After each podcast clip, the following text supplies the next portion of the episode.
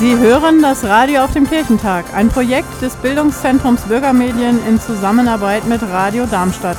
Wir treffen uns zu unserer Talkrunde, wo wir so ein bisschen darüber sprechen, wie erleben wir den Kirchentag.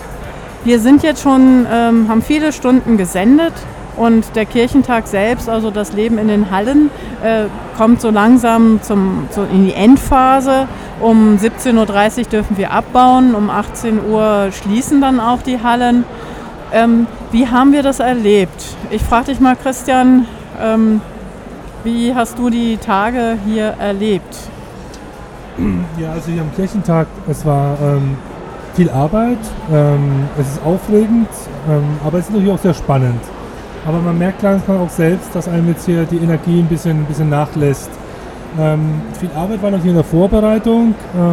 es haben verschiedene Player mitgemacht.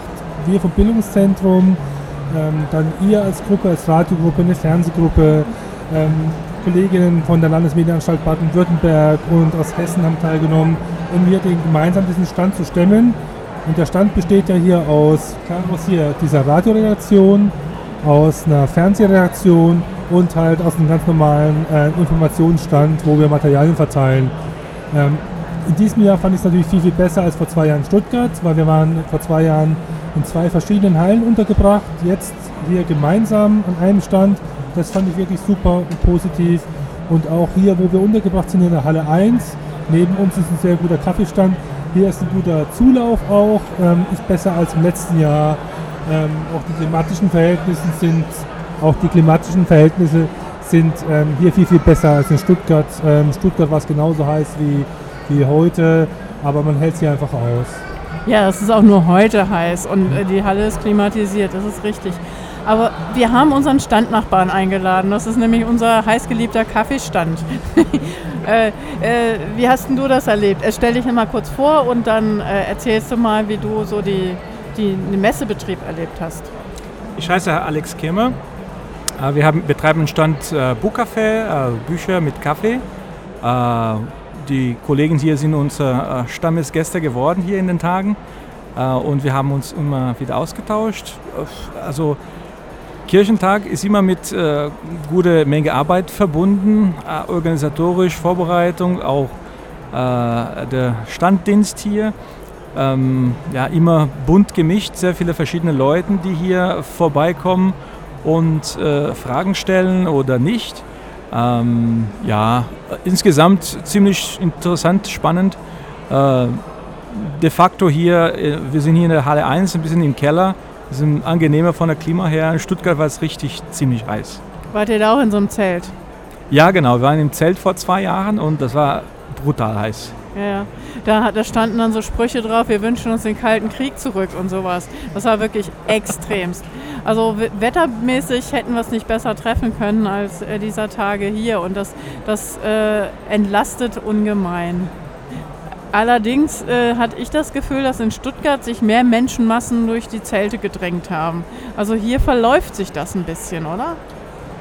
Ja, das mag, das mag wohl sein. Hier, ähm, es sind, glaube ich, sechs große Hallen und wir sind hier ein bisschen am Rand. Und natürlich war in Stuttgart war, war es enger und dadurch hat, kamen auch mehr Leute vorbei, das mag so sein.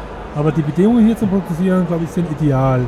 Also hier zu arbeiten, man hat Platz, die Leute können trotzdem stehen bleiben. Und wenn hier Action ist, hier, wenn hier Radio gemacht wird, hat man gesehen, sind immer 10 bis 15 Personen auch stehen geblieben, haben nachgefragt, haben gefragt, was macht ihr da?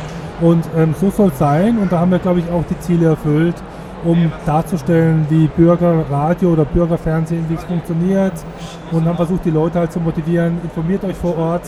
Es gibt vielleicht in eurer Nähe so eine Einrichtung, engagiert euch oder ihr habt ein Anliegen, macht daraus einen Radiobeitrag oder einen Fernsehbeitrag.